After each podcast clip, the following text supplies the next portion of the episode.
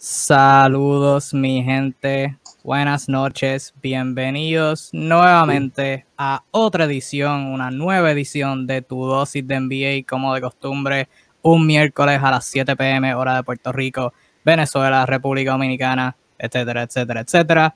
Hoy miércoles 7 de julio del 2021, yo como de costumbre disfraz 05, mi compañero a mi derecha en la pantalla, Naldo Alzuru se excusa está trabajando, pero estuvo en la transmisión de ayer que hicimos el de sobre las predicciones de las finales, así que siempre buena información, excusamos al Suru, pero como dije, yo Flash 05, mi compañero Naldo acá en vivo, todo si te NBA. Naldo, ¿cómo te encuentras? Todo bien, todo bien, aquí listos para hablar del primer juego de la serie final, de las novedades que han habido y cualquier tema que nos dé nuestros queridos oyentes eh, y todas estas personas que nos están viendo que quieren hablar de algún tema en específico, que nos dejen saber. Eso es así, eso es así. Nos vamos a enfocar en la final, porque obviamente es lo que es lo más grande que está pasando en estos momentos. El primer partido fue ayer, eh, tremendo partidazo. Eh, esta serie va a estar buena. no teníamos duda de eso antes de que empezara y el primer partido de ayer solamente reafirmó que en efecto va a ser una tremenda serie. Así que si no vieron el primer partido, no se preocupen, probablemente tengamos cinco o seis partidos más de esta serie, así que tienen tiempo para, para acoplarse y ver estas estrellas eh, nuevas que se están formando, que, van a estar dominando en la NBA en los próximos años. Eh, pero nada, como dijo Naldo, si tiene algún otro tema, eh, que tenga que ver con el primer partido, que tenga que ver con la serie o que no tenga que ver con la serie, algún otro rumor, alguna otra noticia que esté corriendo por las redes, en confianza la puedes dejar en los comentarios y nosotros hablamos de ella. Así que no duden en hacer eso si desean. Pero evidentemente tenemos que comenzar hablando de la serie final y luego corremos otros temas. Primer partido, Phoenix Suns y Milwaukee Bucks en el día de ayer. Como comenté ahorita, nosotros hicimos un live ayer de predicciones y análisis, mayormente análisis, de la final. Y pueden verlo cuando terminemos acá esta transmisión. Pero si vieron ese live y vieron el primer partido, notarán que pasó mucho de lo que nosotros comentábamos, de, de los posibles ajustes, de los posibles esquemas la mayoría pasó exactamente como lo veíamos venir y solamente fue un juego. Así que, como dije, va a ser una buena serie. Los Phoenix Suns ganaron ese primer partido 118 a 105, eh, defendiendo su cancha local. Eh, Chris Paul comenzó teniendo un buen argumento para ser MVP de la serie con 32 puntos y 9 asistencias. Devin Booker no se quedó atrás, anotó 27. DeAndre Ayton tuvo 22 puntos con 19 rebotes. Debió haber tenido 20. Chris Paul le robó el último rebote, pero, no, pero no, no vamos a hablar de eso. No vamos a hablar de eso. Todo vibras positivas en Phoenix. Y otros tres jugadores anotaron en doble dígitos por los Bucks. Eh, Chris Middleton los lideró en anotaciones con 29. Giannis Antetokounmpo tuvo 20 puntos con 17 rebotes. Brook López tuvo 17. Drew Holiday 10, 7 rebotes, 9 asistencias. Nadie más anotó en doble dígitos. El partido estuvo cerrado hasta el tercer parcial, donde los Suns comenzaron en un avance de como 6 a 0 y no miraron hacia atrás. Terminaron ganando por 13 luego de, un rally de los Bucks en el cuarto parcial. Cortaron un déficit, el déficit de 20 lo cortaron a 7, pero entraron los regulares de Phoenix y cerraron el partido. Eh, ¿Qué notaste en ese primer partido? Una victoria de Phoenix, quiero ir por parte, más o menos tenemos varios puntos, pero comenzando general, ¿qué notaste en ese primer partido en ambos lados? Noté que los muchachos de NBA dispuestos saben un montón. Eso lo noté. Mira, no, nada, hablando en serio. Eh, noté esa, demasiadas de las cosas de las que dijimos en, el, en, la tarde de ayer. Eh, la más importante quizás probablemente es el hecho de que, como tal y como dijimos, Monty Williams era un mejor coach que Mike Budenholzer haciendo ajustes en pleno partido. Hubo muchos ajustes que me quedé esperando de Mike que no llegaron. a los cuales Monty explotó completamente. Todas las debilidades que demostró Mike en el juego eh, táctico, eh, Monty Williams le sacó todo el provecho del mundo. Y, se ven un, un, un, Phoenix, tal y como dijimos, mucho más organizado, mucho mejor baloncesto, jugando mucho mejor baloncesto que el de Milwaukee. Eh, Milwaukee, el baloncesto de Milwaukee es bastante, ha sido bastante predecible toda la temporada y son un equipo extremadamente talentoso, súper talentoso. Como dije ayer, para mí, Milwaukee tiene más talento que Phoenix. Simplemente Phoenix juega un mejor baloncesto. Eh, se vio al 100% y él mismo después, luego del juego, dijo que se sentía súper bien eso es algo súper bueno de ver y súper bueno de escuchar de sus propias palabras, que no sintió ningún tipo de dolor ni nada. Lo vimos correr la cancha, lo vimos donkear, lo vimos brincar, dar, dar un tapón eh, ridículo. Eh, lo vimos hacer de todo. Realmente fue bueno eh, verlo haciendo eso. Y, y Chris Middleton empezó teniendo un juegazo en la serie. Algo que muchos tenían en duda, cómo iba a venir Chris Middleton un excelente, tuvo un juegazo. El que no vino muy bien fue Drew Holiday, que no tuvo un, muy buen partido, digo, si no me equivoco, de 16-4, de 15-4, una cosa así. Eh, pero por Phoenix todo fue alegría, todo salió ahí, todo salió al pie de la letra, tal y como lo estaban esperando. Eh, pocos turnovers, eh, tuvieron récord de tiros libres, fueron el tiro libre y tuvieron el récord de, de más tiros libres consecutivos anotados por un equipo en una final. Eh, tuvieron la idea, o sea, la llevaron y la ejecutaron. La idea de Monty Williams, lo que tal, el plan que te llevaron, el juego, lo, ejecutaron a la perfección sus jugadores y, salieron con la victoria bastante, relativamente cómoda.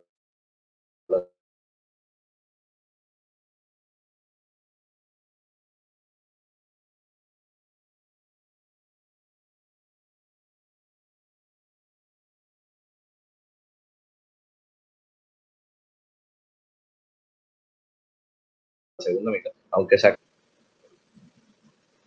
Sí, no. Todo lo que hacía Phoenix le salía. Todo, todo ajuste, todo ataque ofensivo. Yo no sé si yo estoy teniendo problemas de internet o es Naldo. Que se me frizó aquí.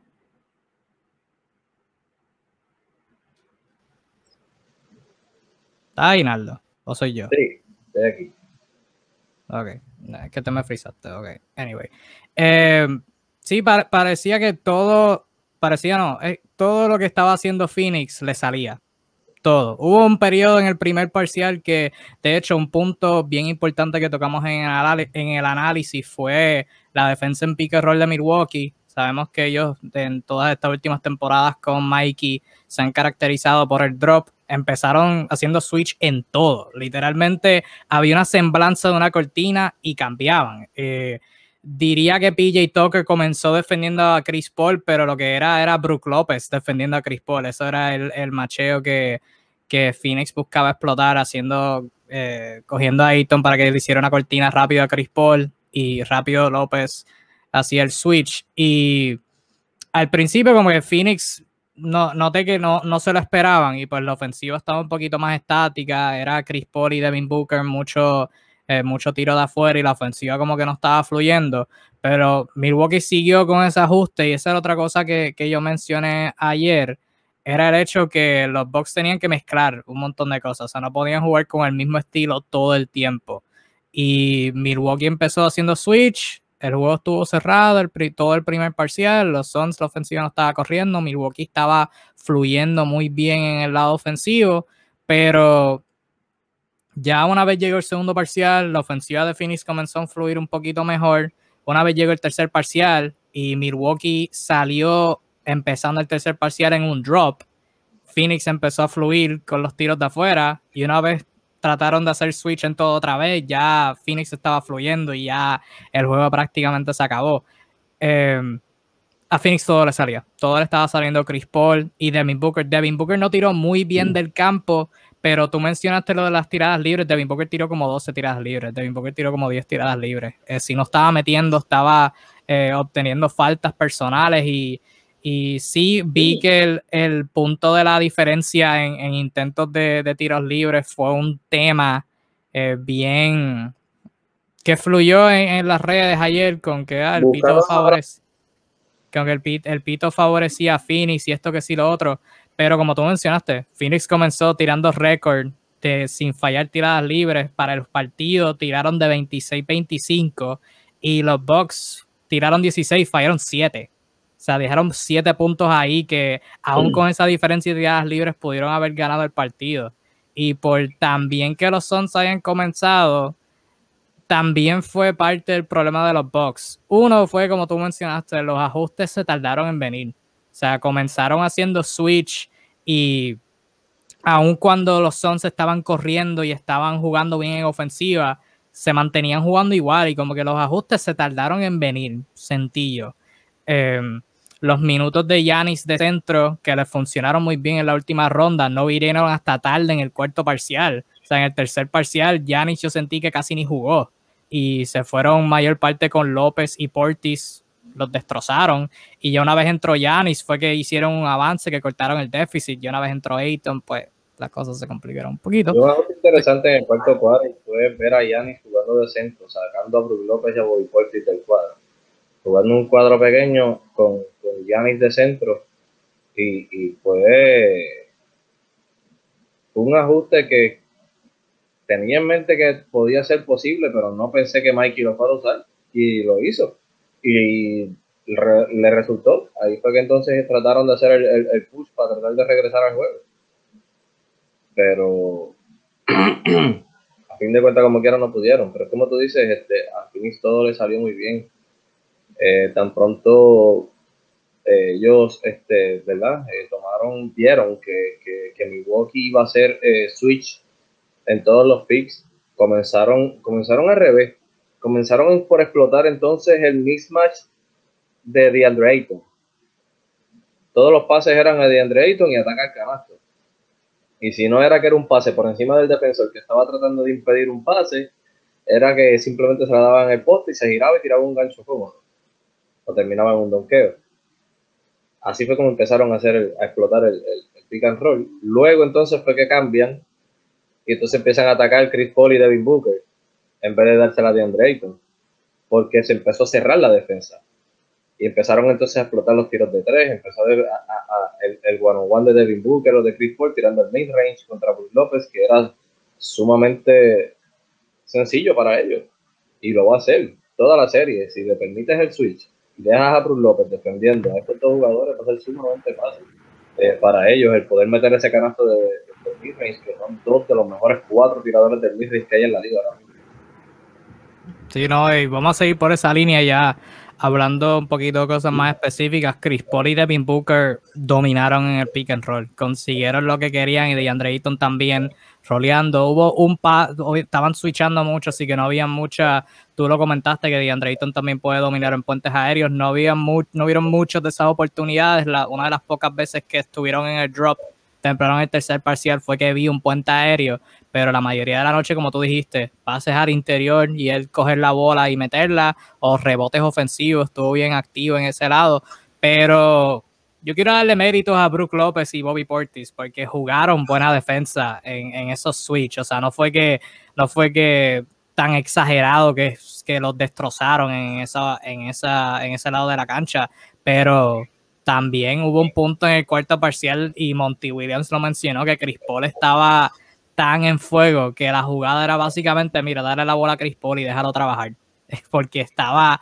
imparable, todos los tiros lo estaba metiendo, metió varios canastos por encima de Brook López, el, el asfalti, tuvo una jugada de cuatro puntos, eh, no sé si fue él, pero hubo alguien que tuvo una jugada de cuatro puntos, metió un foul y vale, metió un foul y vale contra Yanis ahí al final, que fue súper defendido, o sea que ¿Qué notaste de, de las actuaciones magistrales de ese Big Three de Phoenix? Chris Paul, Devin Booker y DeAndre Ayton, que fueron los que básicamente lideraron la voz ofensiva de Phoenix ayer. Sí, no, definitivamente el hombre, eh, del partido ayer fue Chris Paul. Eh, Chris Paul ayer se redujo 10 años de su vida. Ayer tenía 26. Increíble todo, o sea, literalmente él hizo lo que quiso en la cancha. Jugó a su tiempo, jugó en su espacio, llegó a los espacios a donde él quería llegar, tiró donde quería tirar. Él hizo todo lo que él quiso, todo le salió.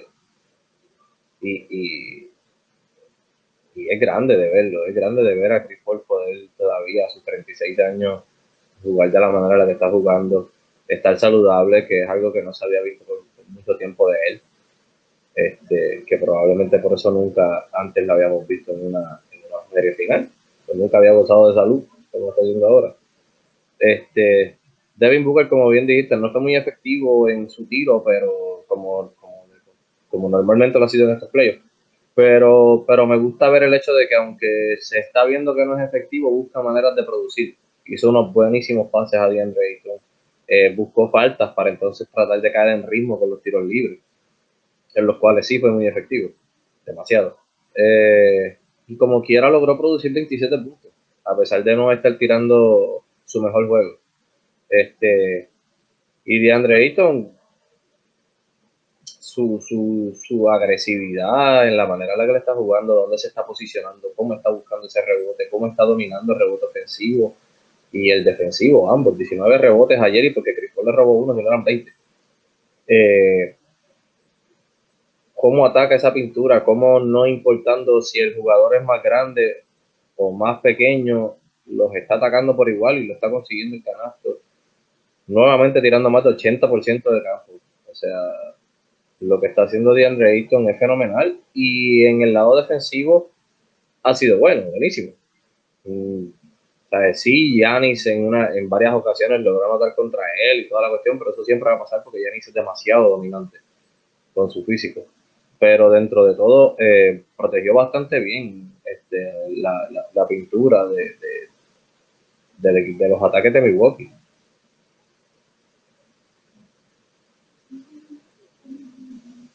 Y que todo, todo lo que era defensa de ayuda, o sea, help defense, dominó en ese aspecto. Hubo unas jugadas y hablaremos de la ofensiva de los Bucks en breve, pero no de las jugadas donde Brook López metió tiros de tres y pues eso era un punto importante que estábamos mencionando, que era si Ayton iba a estar defendiendo a Brook López, López lo tenía que hacer pagar porque lo, de, Ayton no lo va a defender afuera en el perímetro. Y Brook López hubo varias jugadas donde, donde anotó un, anotó triples que fueron importantes en ese aspecto de nunca lo va a defender de afuera, pero por lo menos mantenerlo un poquito honesto.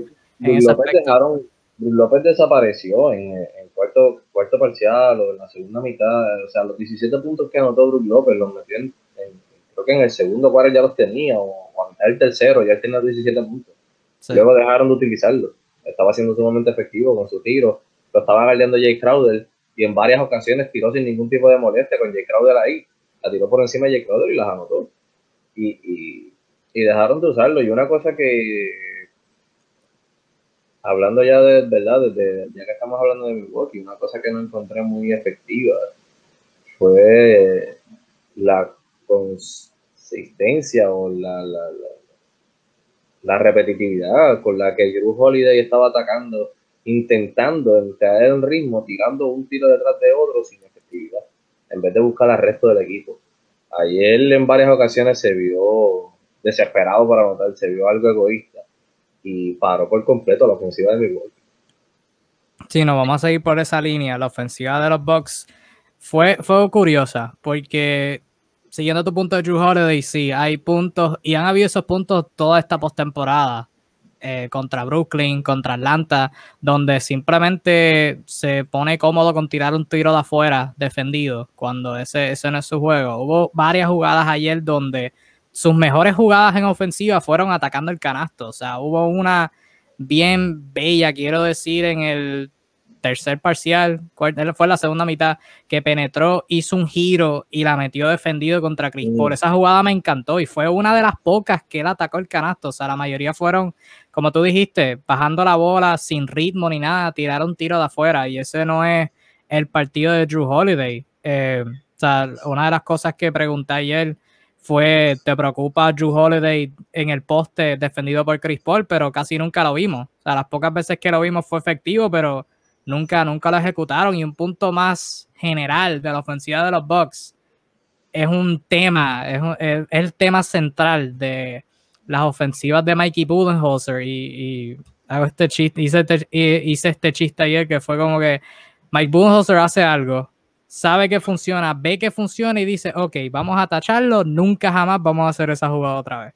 Porque me fascinó ver al principio del partido y de, nuevo, ¿verdad? No por echárnoslas, pero son hechos. Cosa, otra cosa que mencionamos acá en el análisis fue usar a Yanis de hombre grande, que hiciera cortina. La primera jugada del juego fue Yanis haciendo una cortina a Chris Middleton varias jugadas después de eso fueron Yanis haciendo cortinas, pero ya en el segundo parcial, tercer parcial, cuarto parcial, a medida que progresó el partido, esas jugadas se dejaron de ver.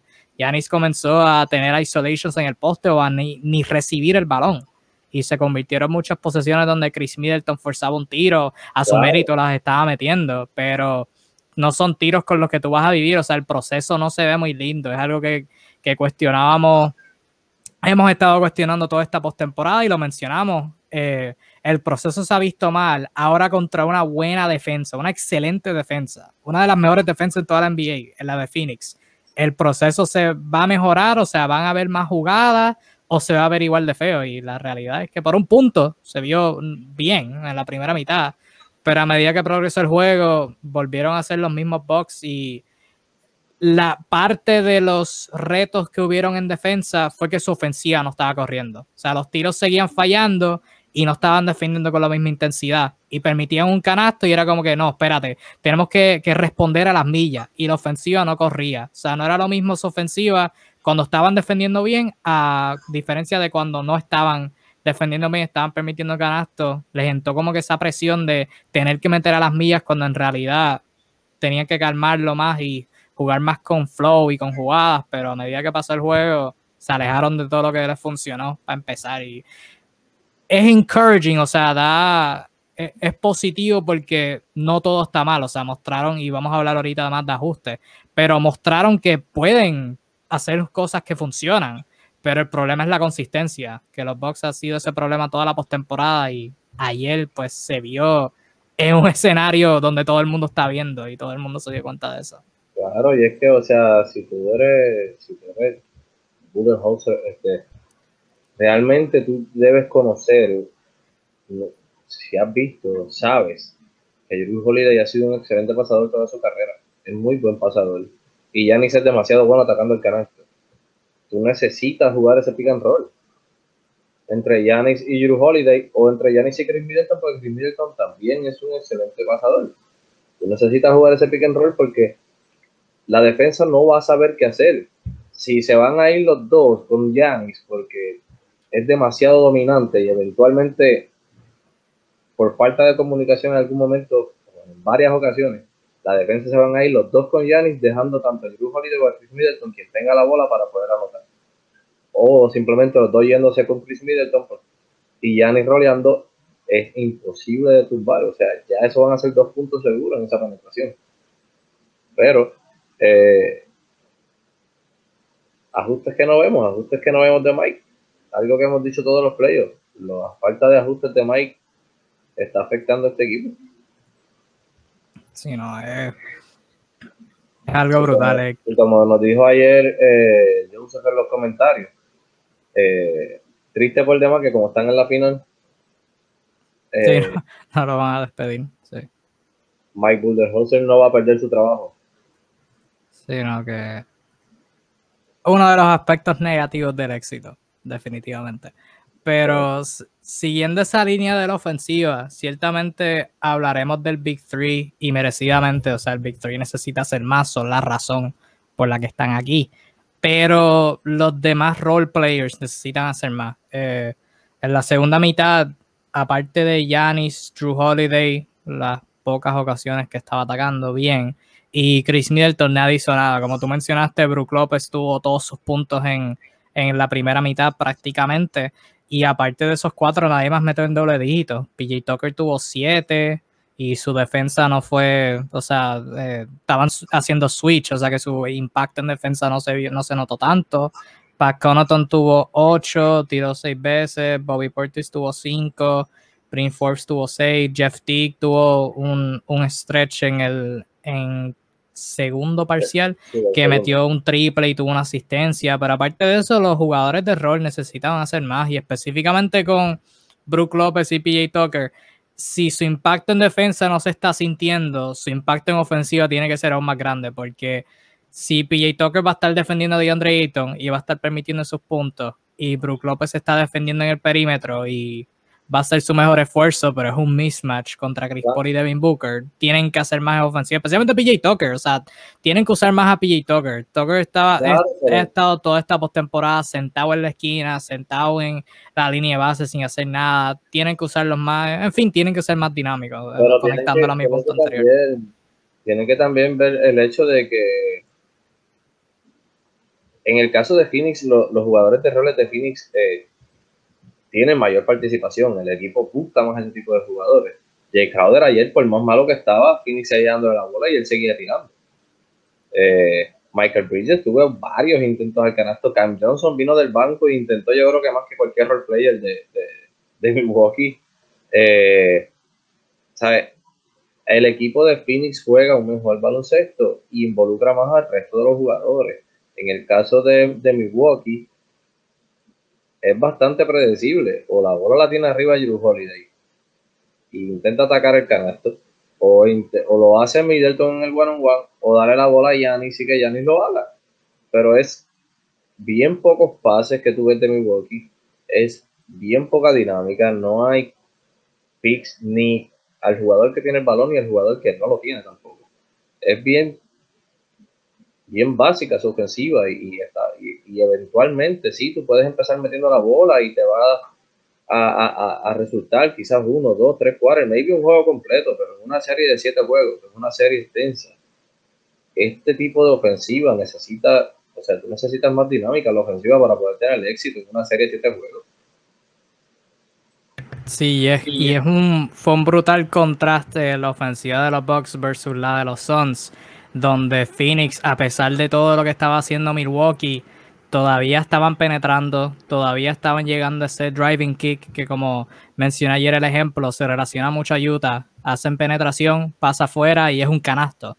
Los Suns estaban haciendo bastante eso. Era o Chris Paul o Devin Booker anotando a media distancia, cogiendo faltas. Era un pase a Ayton o como tú bien mencionaste, pasa afuera y jugadores de rol, o sea, Michael Bridges anotó 14, Campaign y Cam Johnson anotaron 10 cada uno, o sea, estaban fluyendo muy bien, Cam Johnson tuvo todos sus triples desde la esquina en la misma jugada, penetración, pasa afuera, él estaba listo, Campaign eh, ayer, la batalla de las bancas, o sea, contra Bryn Forbes, Jeff Teague, obtuvo sus oportunidades, lo mismo Michael Bridges, hubieron varias jugadas.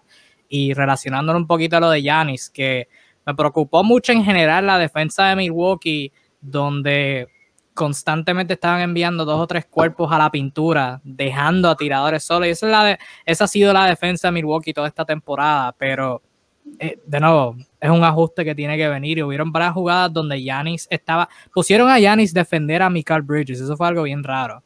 Tenían a Yanis defendiendo a Michael Bridges. Y hubieron numerosas jugadas donde Yanis se alejaba demasiado de Michael Bridges, básicamente estaba sentado cerca de la tirada libre eh, para ayudar a López contra Polo Booker y era un pase afuera fácil y Bridges, ese es el, tiro de él, el catch and shoot de la esquina y fue algo que me preocupó mucho, esa defensa de Milwaukee que a pesar de todo lo que estaban experimentando defendiendo el balón, fuera del balón hubieron varios lapsos donde como que se apagaban o donde no estaban conectados o quizás hacían un over rotation, o sea, rotaban de más y sacrificaban un tiro abierto que al fin y al cabo son tiros de jugadores de rol que pues si, si las meten bien y si las meten también, o sea, no, no vas a poder limitarlo todo y quizás con eso estaban viviendo, pero son a largo plazo son tiros demasiado abiertos para tiradores, que no, es algo con lo que pueden depender.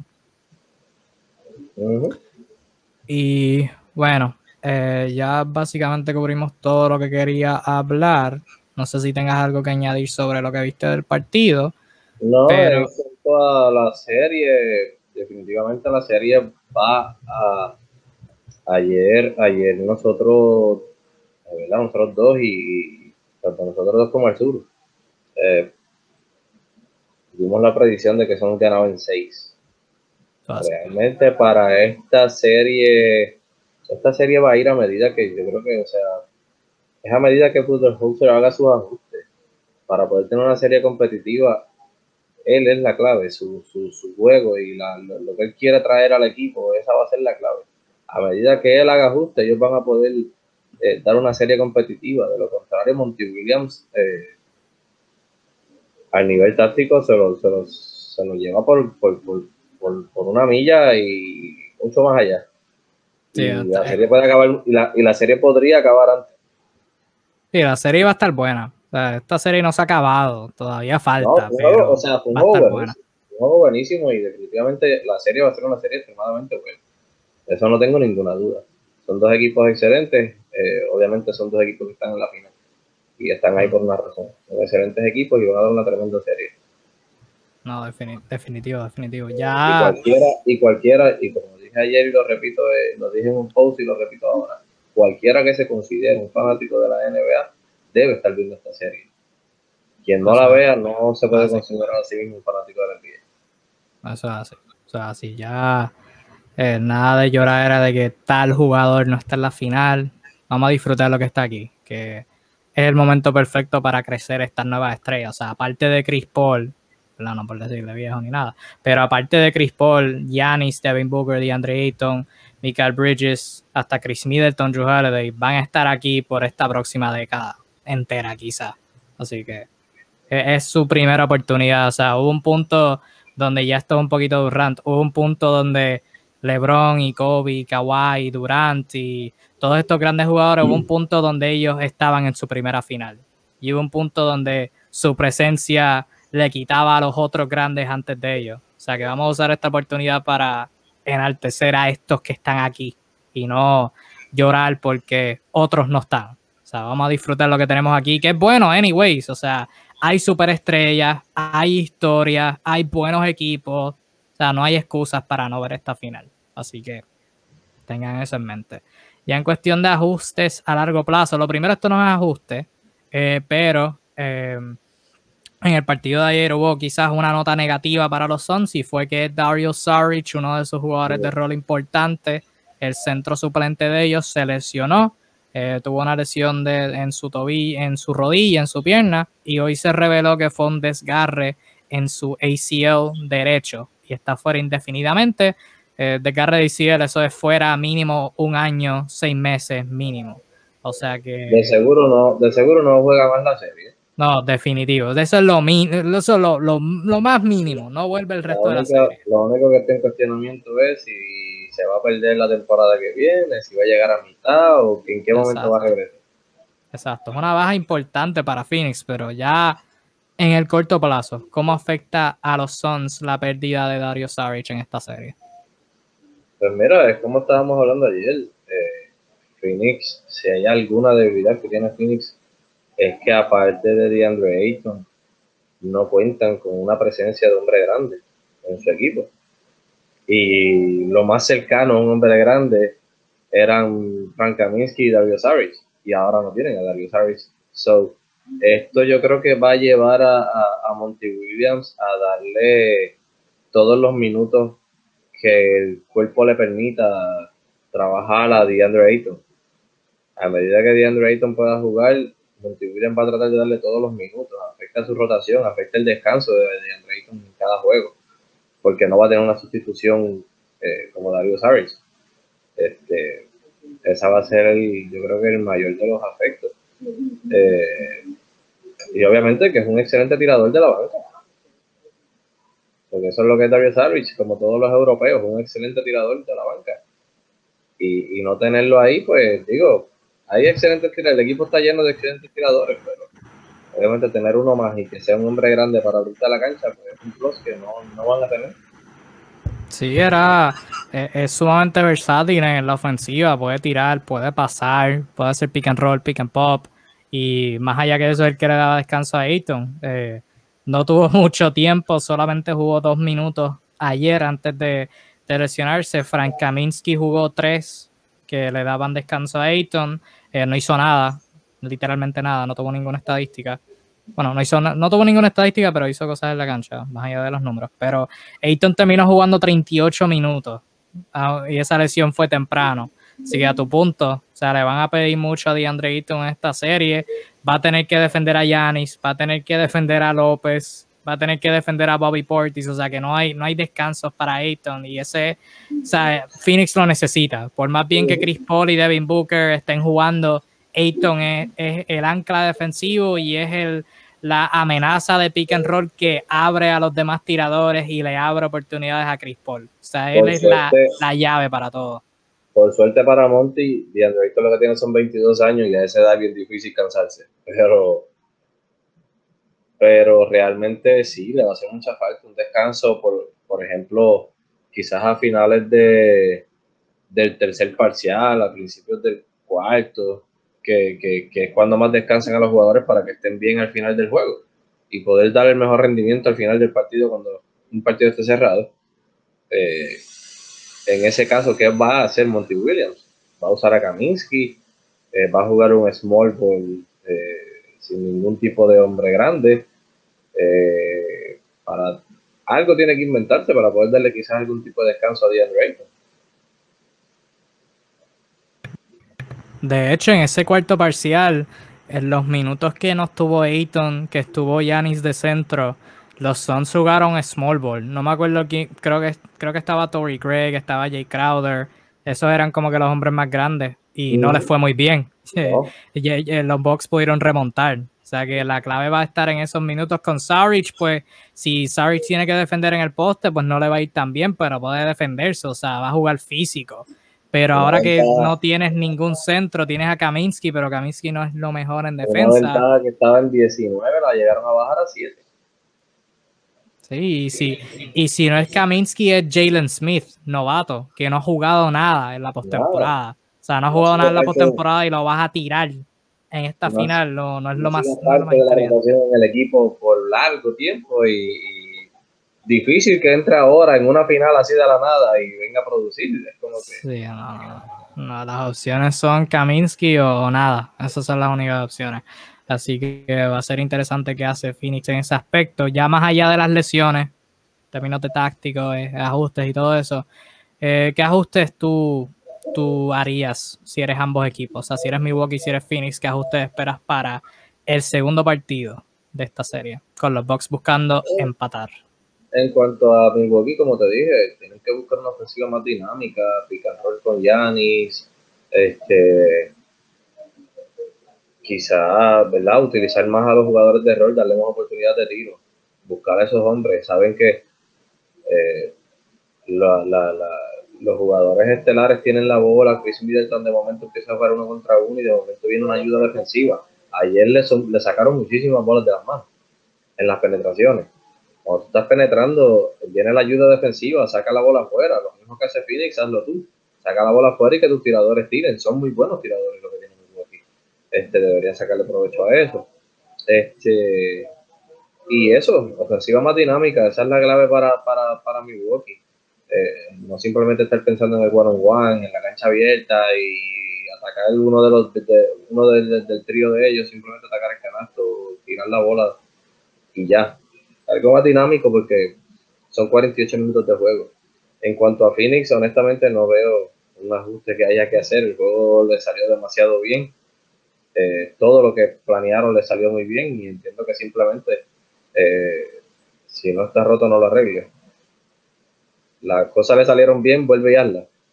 Hasta que te encuentren la manera de, poder eh, quizás dispararte, de, detenerte y entonces tú encuentres un ajuste que hacer. Pero hasta el momento lo que hizo Phoenix en el juego 1 debe traerlo en el juego 2. Sí, con Milwaukee, con Phoenix, pues obviamente voy a estar prestando atención a cómo un ajuste obligatorio ahora con la lesión de Sarich va a ser pues cómo bregan la segunda unidad eh, con, quién maneja esos minutos de centro, cómo van a ejecutar esos minutos. Va a ser interesante ver cómo, cómo funciona ese primer intento ya con la lesión y a base de eso, pues cómo Monty ajusta que pues o sea, Monty Williams puede ser buen dirigente, puede ser mejor dirigente, pero tienes que tener las fichas correctas para poder manejar. Así que va a ser interesante ver cómo maneja eso. De parte de Milwaukee, como dije ahorita, no estoy tan preocupado porque mostraron que mostraron aspectos de su juego que pueden funcionar. O sea, mostraron que la ofensiva, si la están corriendo ver como la están corriendo bien con movimiento, con Yanis haciendo pick haciendo cortina, con jugando rápido, jugando en transición, mostraron que pueden funcionar. O sea que más de eso, por favor. En defensa es donde me preocupa. Y gira más en torno a lo que dije ayer, a lo que dije ayer, sí, y luego de ver el primer partido. Tienen que mezclar muchas cosas. Mezcla el switch, juega un poquito de drop, eh, pero no con López tan atrás. Eh, juega más con López haciendo hedge, juega más estando al nivel. Tírate una zona. Phoenix, Phoenix ayer hubo jugadas que tiraron una zona. Y usar, y usar, el cuadro y usar el cuadro que usaron ayer en el cuarto cuadro de, de Yannick de centro. Ahí pueden haber todos los switches del mundo, porque todos los jugadores defienden, todos los jugadores pueden defender el perímetro, todos los jugadores pueden defender todas partes de la cancha. O sea, si tú quieres switchar en todo, eventualmente tienes que usar a Yannick de centro y sentar a Brook López. Y ahí entonces los estrellas de Phoenix, tanto Chris Paul como Devin Booker, um, no van a poder jugarte uno contra uno porque tienes un jugador que se gana la defensa del año, que es un excelente jugador defensivo y que es mucho más largo que ellos y tan hábil como ellos, ¿sabes? Ese es el tipo de ajustes que debe hacer eh, nuestro gran Mikey. Si no me, mezclar las cosas, hubo jugadas donde Phoenix jugó una zona, fueron como menos de 10, pero jugaron jugadas donde jugaron zona, así porque sí. Sin, estaban ganando, no había razón, simplemente lo hicieron. Y pues jugar posesiones así son las que Milwaukee tiene que, tiene que intentar. Definitivamente el cuadro de Yanis de centro, hacerlo antes que el juego esté perdido. Mantener esa, mantener esa ese cambio de secuencias defensivas y ofensivas. Eh, eh, mantiene a tu oponente tratando de adivinar qué es lo que tú vas a hacer y sin una respuesta. Porque a lo mejor ya tiene, ellos tienen un plan para atacarte hombre a hombre, pero de momento tú cambias una zona y, y ¿qué raya vamos a hacer ahora? Pide un tiempo y organízate porque no vas a saber qué hacer. Empiezan a volverlos locos y de momento cuando estén en una zona, empiezan a descubrir más o menos cómo pueden atacarla, vuelves a un hombre a hombre. Y eso los mantiene a ellos en todo el tiempo en una constante, eh, los mantiene constantemente tratando de adivinar el cómo descifrar, el cómo van a poder atacarte. Sí, especialmente este equipo de los Suns, con ese dirigente Monty Williams y con ese jugador Armando Chris Paul. O sea, Monty Chris Paul, no, tienes que mantenerlos adivinando porque ellos, va a llegar a un punto en donde ellos van a saber lo que tú estás pensando en hacer antes de que tú lo hagas. Eh, lo, hemos visto en todos estos playoffs, o sea, lo comentamos ayer, sabemos que ellos saben ajustar. Lo hicieron contra los Lakers, lo hicieron contra Denver, destrozaron a Nikola Jokic en el pick and roll y lo hicieron en la ronda pasada contra los Clippers, contra cualquier cosa que ellos intentaban. Y otra cosa con Milwaukee, mezclar los matchups. Sea, yo dije ahorita, PJ Tucker comenzó defendiendo a Chris Paul, pero tú pones a PJ Tucker defendiendo a Chris Paul todo el tiempo y todo el tiempo Phoenix va a venir, Ayton va a hacer una cortina y ya tienen el switch. O sea, mezcla eso, pon una jugada Yanis comenzando defendiendo a Chris Paul, pon una jugada a, a Middleton empezando contra Booker. O sea, mezcla las cosas, tienes que mezclar los matchups así para que, que la, la eh, las reacciones a, la defensa no sean las mismas, que no todo el tiempo van a Chris Paul, ah, vente y tomamos una cortina, ah, tengo el switch, ok, ya salte. Todas las jugadas lo mismo y lo mismo, lo mismo. De nuevo al punto central, hay que mantener a Phoenix adivinando, pero estoy optimista porque mostraron cosas que funcionaban. Y pues es cuestión de, como tú dijiste ahorita, Mikey pudo hacer los ajustes. Si los hace, esta serie puede ser competitiva. Si no los hace, creo que Milwaukee entra a su casa abajo 0 a 2. Y el tercer partido va a ser make or break, básicamente. Así que va a estar bien interesante. Aún, aún hablando todo eso negativamente de Milwaukee, la serie va a estar bien, bien divertida. Así que vamos a estar pendientes. El segundo partido es mañana, es en Phoenix, es a las 9 pm, hora Eastern Time, ya dependiendo de cuando ustedes, eh, de donde ustedes vivan, pues pueden ir chequeando eso. Ya entonces el tercer partido sería domingo. Tenemos un breakcito de tres días para que viajen a Milwaukee. Eso es una cosa que me molestaba de la ronda pasada, que les daban un día de descanso por entre ser entre cada partido. Eso fue algo que no me gustó tanto. Pero tres días de descanso hasta el tercer partido que sería el domingo a las 8 pm más tempranito, domingo, día familiar.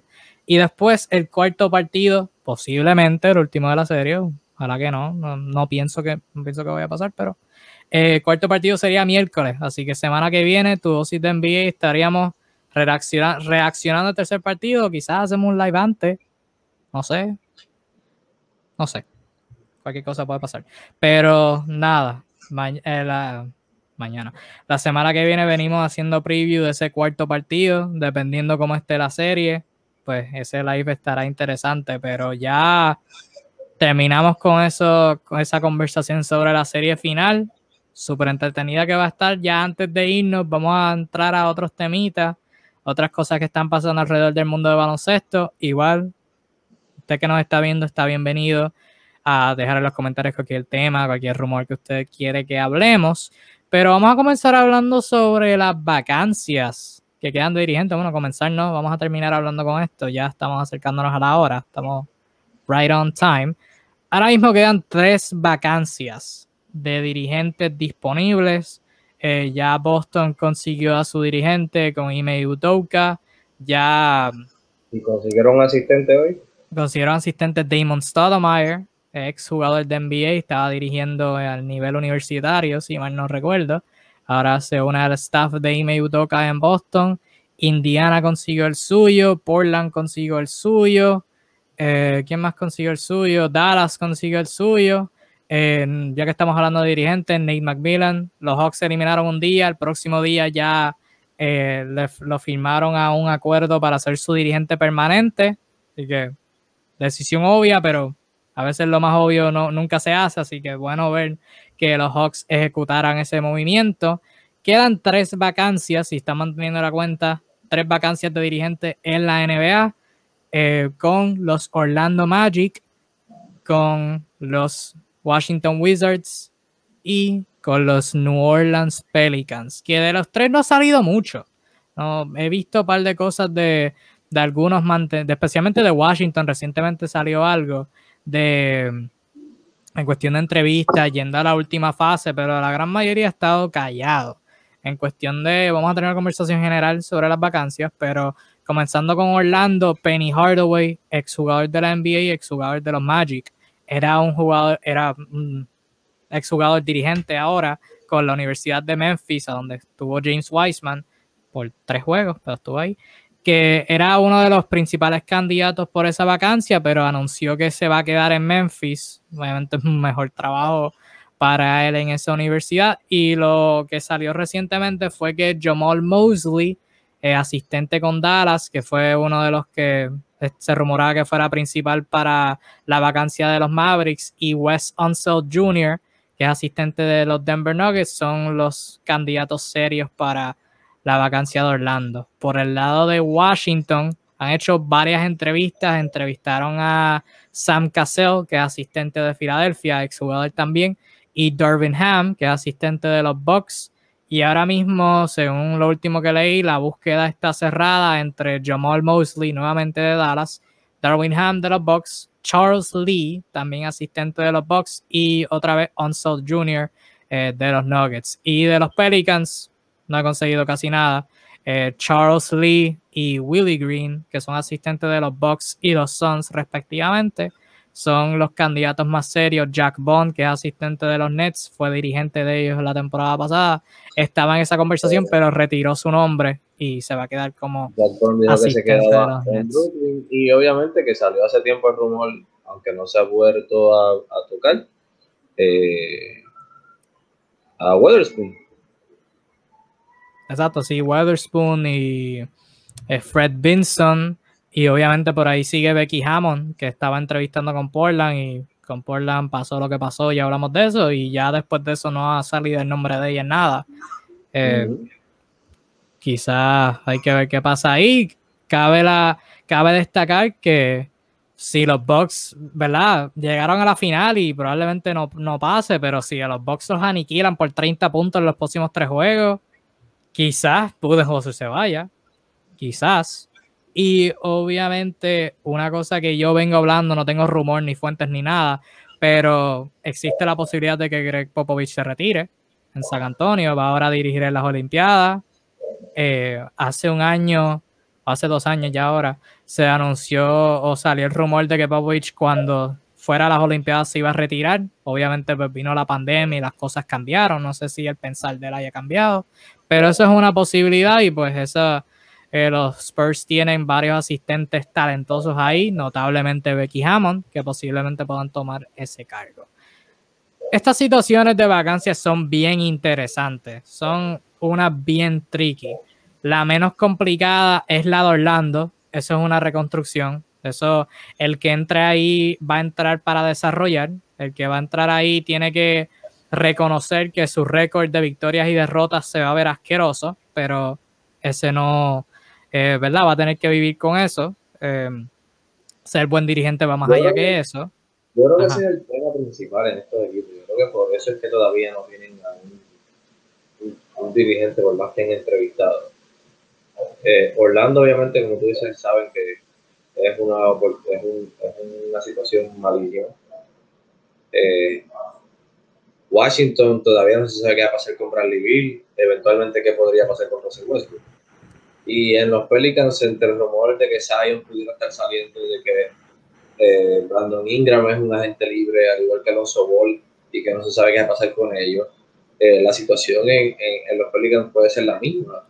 Con estos jugadores, si estos jugadores llegasen a salir del equipo, eh, las situaciones en estos tres equipos pudieran ser asquerosas para uno como, como, como tratar de tú querer sobresalir o quizás tener la oportunidad de ser, de, de, de darte a conocer como un buen coach, no vas a tener esa oportunidad porque no vas a tener un buen margen de victorias y derrotas que digan contra qué bueno es este, este coach ha transformado el equipo.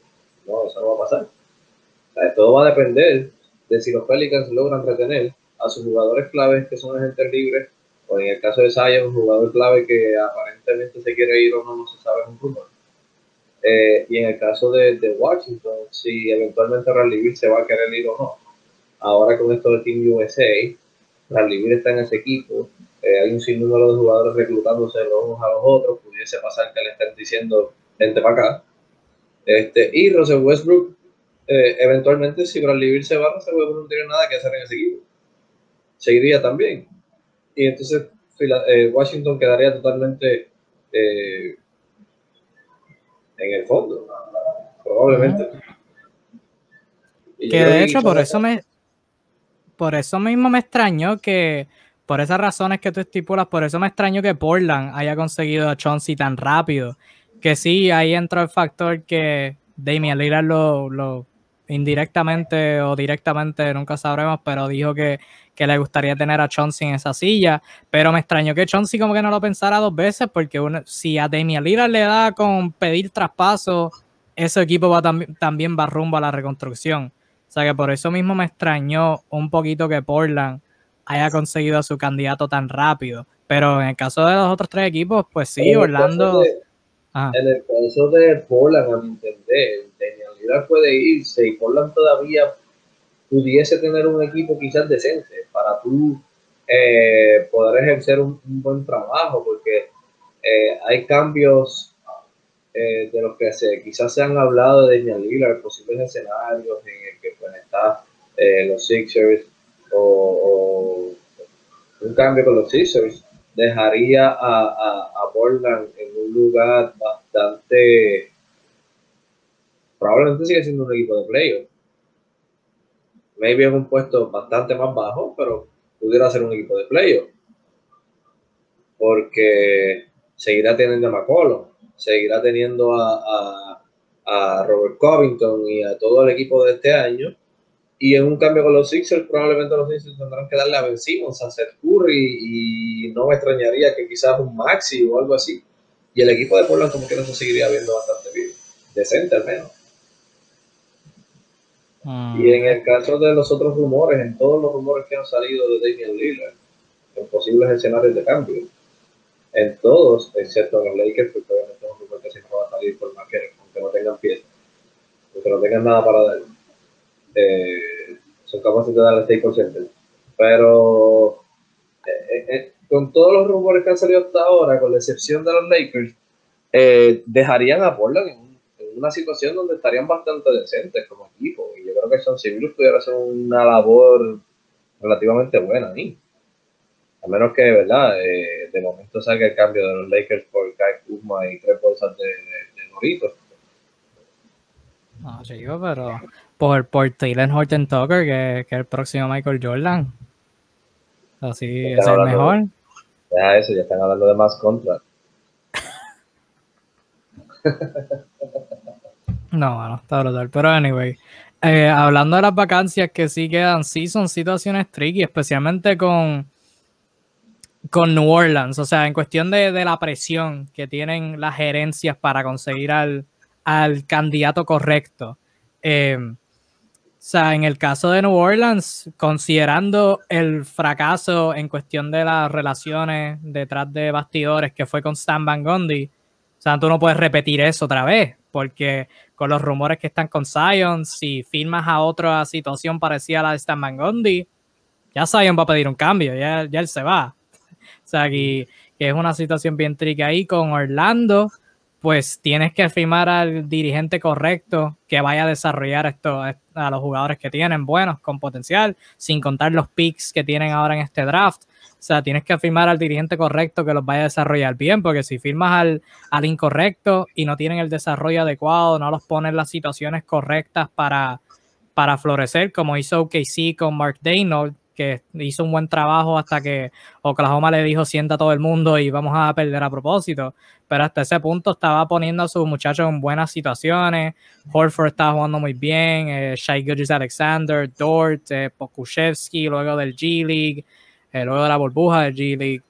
Y tienen que conseguir a alguien como ese, que las derrotas, las victorias no, no van a contar en, esa, en ese en ese trabajo. Va, a ser sobre el progreso que muestran tus jugadores y en las situaciones que tú los pongas. O sea que ahí también hay presión. Y obviamente en Washington, si Bradley Bill no pide un cambio ahora, no, no se va a tardar tanto, a menos que sea así de leal, que esté dispuesto a, a perder el resto de su carrera en Washington. Pero me gustaría pensar que él, él verá hasta que las cosas ya vea que, no, hay, no hay vuelta atrás y ahí se va a pedir un cambio. O sea que si tú eres Washington, esta es la última oportunidad que tú tienes de firmar un buen dirigente. Eh, especialmente con luego de, despedir a Scott Brooks, que por más mal dirigente o no tan bueno que podamos decir que fue, tenía buena relación con Russell Westbrook, tenía buena relación con Bradley Beal y con sus jugadores, o sea que también existe esa presión de reemplazarlo a él y esa relación.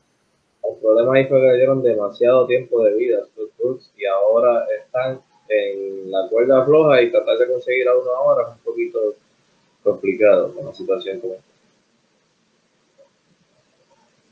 Sí que es algo bien tricky, es algo bien tricky, una situación que tienen que lidiar y como tú mencionaste, para Livide están las Olimpiadas y podremos hablar de, de los viajes a All Star Weekend y cómo esas son oportunidades para jugadores pues hanguear, como decimos acá, y compartir y eso.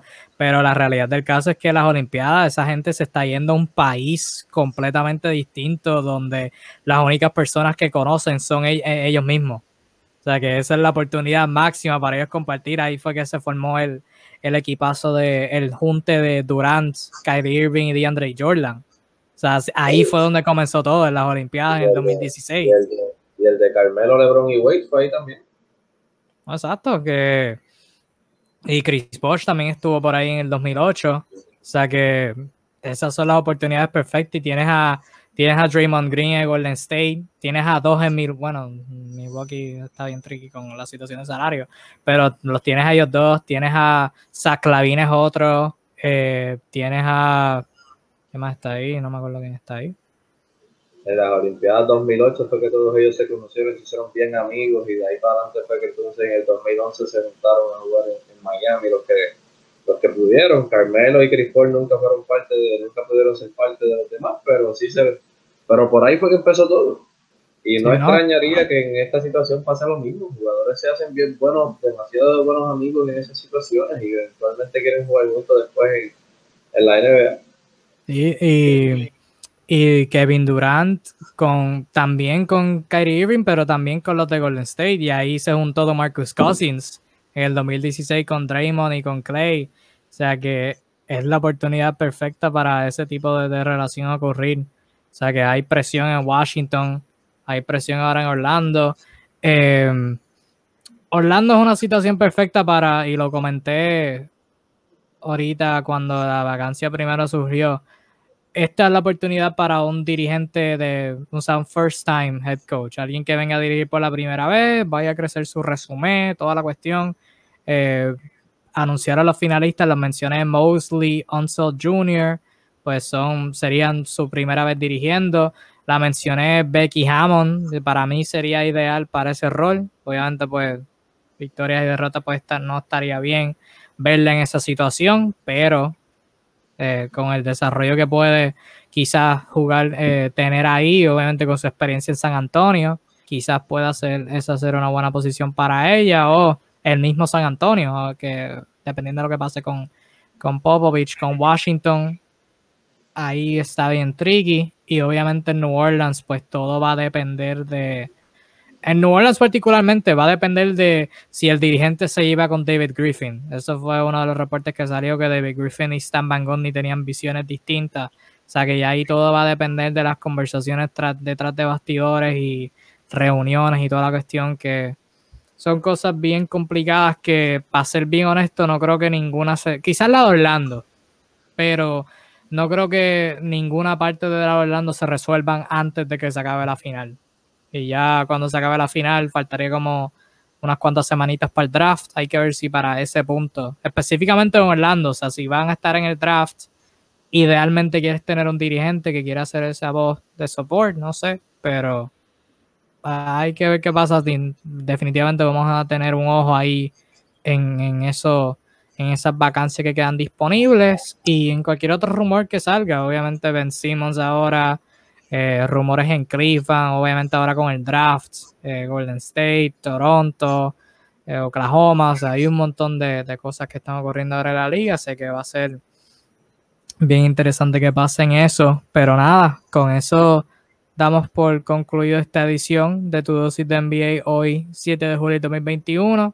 Nos enfocamos más en el primer partido de la final, lo que pasó, ajustes que esperábamos y obviamente el hecho que va a ser una buena final. Así que eh, hablamos de eso. Si quieren ver nuestras opiniones completas sobre la serie y nuestras predicciones, pueden ver nuestro live de ayer, donde dimos nuestro análisis y al final predicción, pero verdad, spoiler, todos acordamos que son senseis, pero ya nuestro análisis para llegar a esa conclusión, pues pueden verlo en esa transmisión ahora cuando finalicemos acá. Y nada, mi gente, pendiente de nuestras publicaciones, estamos publicando los resultados, opiniones, toda esa cuestión relacionada a las finales y lo que está pasando en la NBA dentro y fuera de la cancha. Así que pendientes a eso. Dosis de NBA todos los miércoles 7 pm, hora de Puerto Rico, Venezuela, República Dominicana, etcétera, etcétera, etcétera. Pendientes a las finales. Disfrútense los partidos, que son unos muy, muy, muy, muy, muy, muy, muy buenos. Así que volvemos la semana que viene dando eh, análisis sobre lo que está pasando en la final y cualquier otra noticia que pase fuera de la cancha. Así que mi gente, cuídense mucho, disfruten el baloncesto y nos veremos en la próxima. Chao.